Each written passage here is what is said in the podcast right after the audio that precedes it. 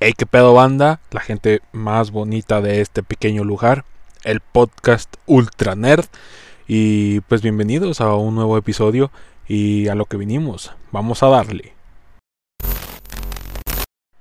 Hey, ¿cómo los ha tratado ese encierrito de dos años? ya sé, pues ha sido muy difícil, muy difícil pues sobrellevar esta cosa ya llevamos dos años y pues algunos sabemos que no, no encontramos cómo pues sobrellevarlo. La escuela pues pues ahí la llevamos. No al 100, pero ahí la llevamos. Entonces, pues coméntenme cómo la están llevando o si ya salen, no salen mucho o salen pero con todas las medidas necesarias o les vale madre. Coméntenme coméntenme. Hey, y pues bueno, vamos a empezar. Bueno, empecemos con una recomendación.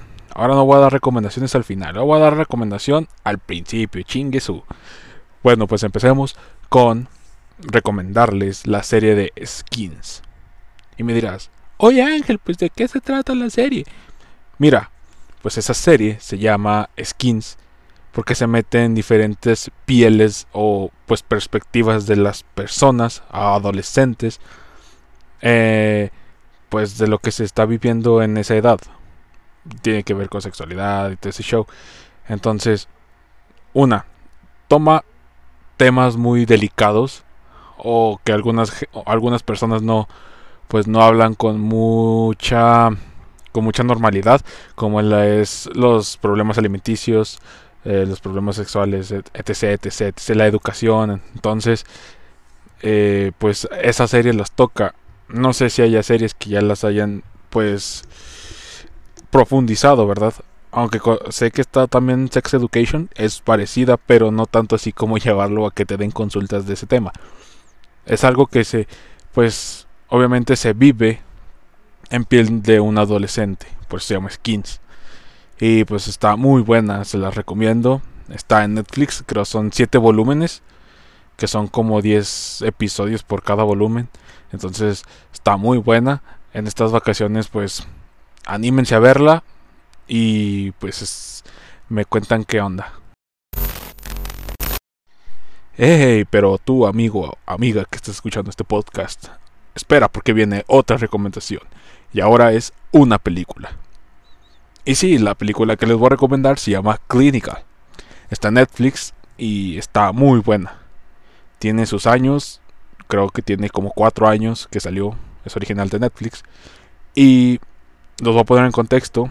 Trata de que una psicóloga deja de, pues, de ser psicóloga o de dar consultas porque tiene un suceso con una paciente y eso cambia totalmente. Tiene un un problema y cambia totalmente, le deja traumas a, la psicóloga y ella empieza a dar consultas en su casa tiempo después, pero solamente a pacientes pues levecitos, porque pues obviamente ya con gente con pues que necesitan más ayuda, ella ya no se dedica a eso.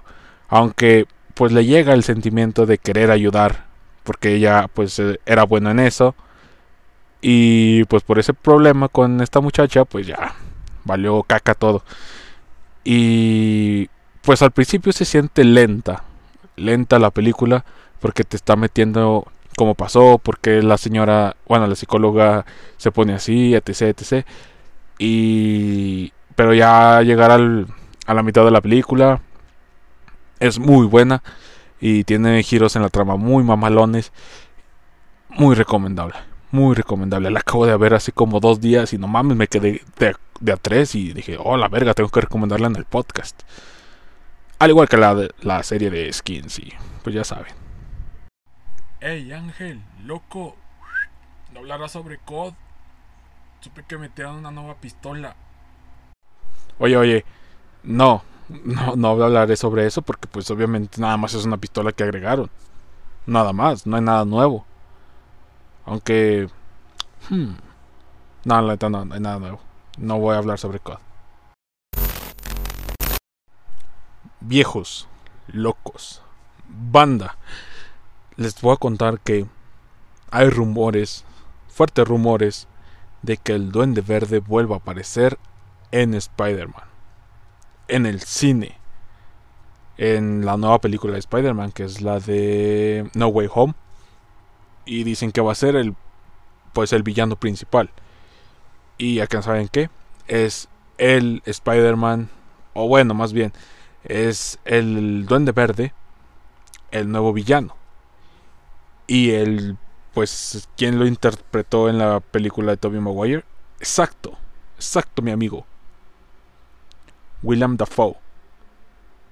Así se llama. Ese compa va a volver a representar, dicen, al Duende Verde.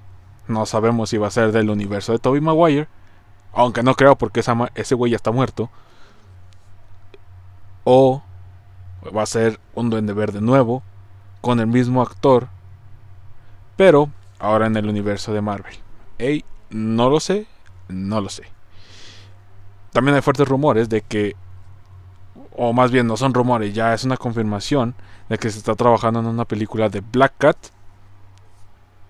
la Black Cat de Spider-Man. Y obviamente llegaron pues las alertas del Spider-Verse. ¿Por qué? Porque está en rumores, ahora sí, es un rumor de que la actriz que sale en, en Amazing, en Amazing Spider-Man, que la actriz es la asistente de Harry Osborn, no sé si la vieron, no me acuerdo cómo se llama, esa morra, va a ser Black Cat pero ahora en el universo de Venom. Están en va a aparecer en el universo donde Sony está armando el Spider-Verse, pero sin Spider-Man. Está metió a Venom, va a meter a Morbius, va a meter a Craven y ahora va a meter a Black Cat. Digo, wow, wow, wow.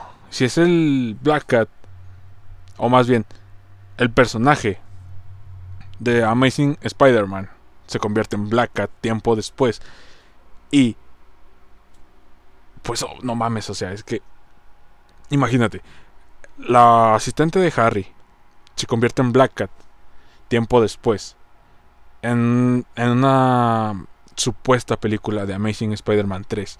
Se vuelve Black Cat, pero pues como no hubo Amazing Spider-Man 3, pues se vuelve Black Cat. Está en el universo de Venom.